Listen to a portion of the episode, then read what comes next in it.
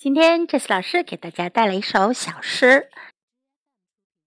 Children learn what they live。孩子从生活中学习。If a child lives with criticism, he learns to condemn.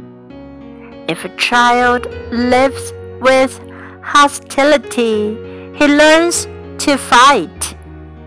If a child lives with fear, he learns to be apprehensive. If a child lives with pity, he learns to feel sorry for himself.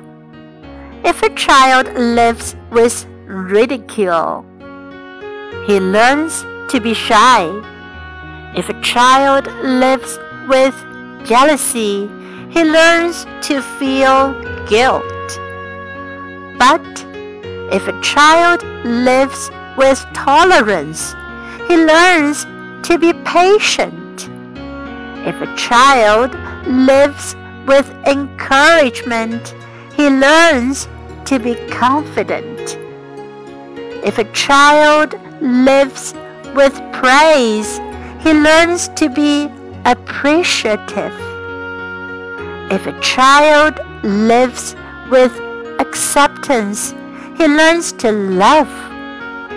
If a child lives with honesty, he learns what truth is.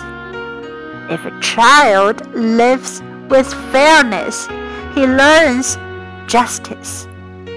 If a child lives with security, he learns to have faith in himself and in those around him. If a child lives with friendliness, he learns the world is a nice place in which to live. 孩子从生活中学习，生活在批评之中，孩子就学会了谴责；生活在敌意之中，孩子 就学会了争斗；生活在恐惧之中，孩子就学会了害怕；生活在同情之中，孩子就学会了自怜；生活在嘲笑之中，孩子就学会了羞怯；生活在嫉妒之中，孩子就学会了内疚；而生活在宽容之中，孩子就学会了耐心。生活在鼓励之中，孩子就学会了自信；生活在赞扬之中，孩子就学会了感激；生活在接受之中，孩子就学会了爱；生活在诚实之中，孩子就学会了真理；生活在公平之中，孩子就学会了正直；生活在安全之中，孩子就学会了对自己和身边的人充满信心。生活在友爱之中，孩子就学会了世界是一个美好的地方。这首诗当中有很多很棒的单词哟，我们来一起学习一下这些单词吧。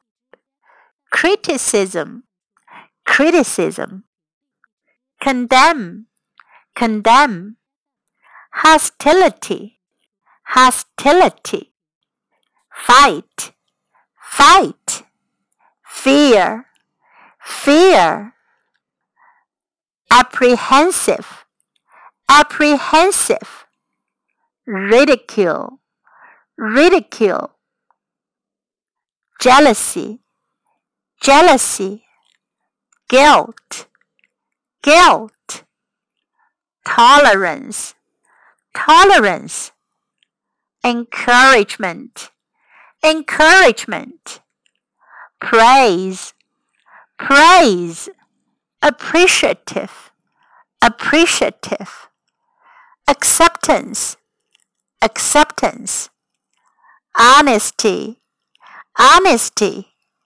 fairness, fairness, justice, justice, security, security, friendliness, friendliness。希望你喜欢这首小说。Have a nice weekend. 周末愉快。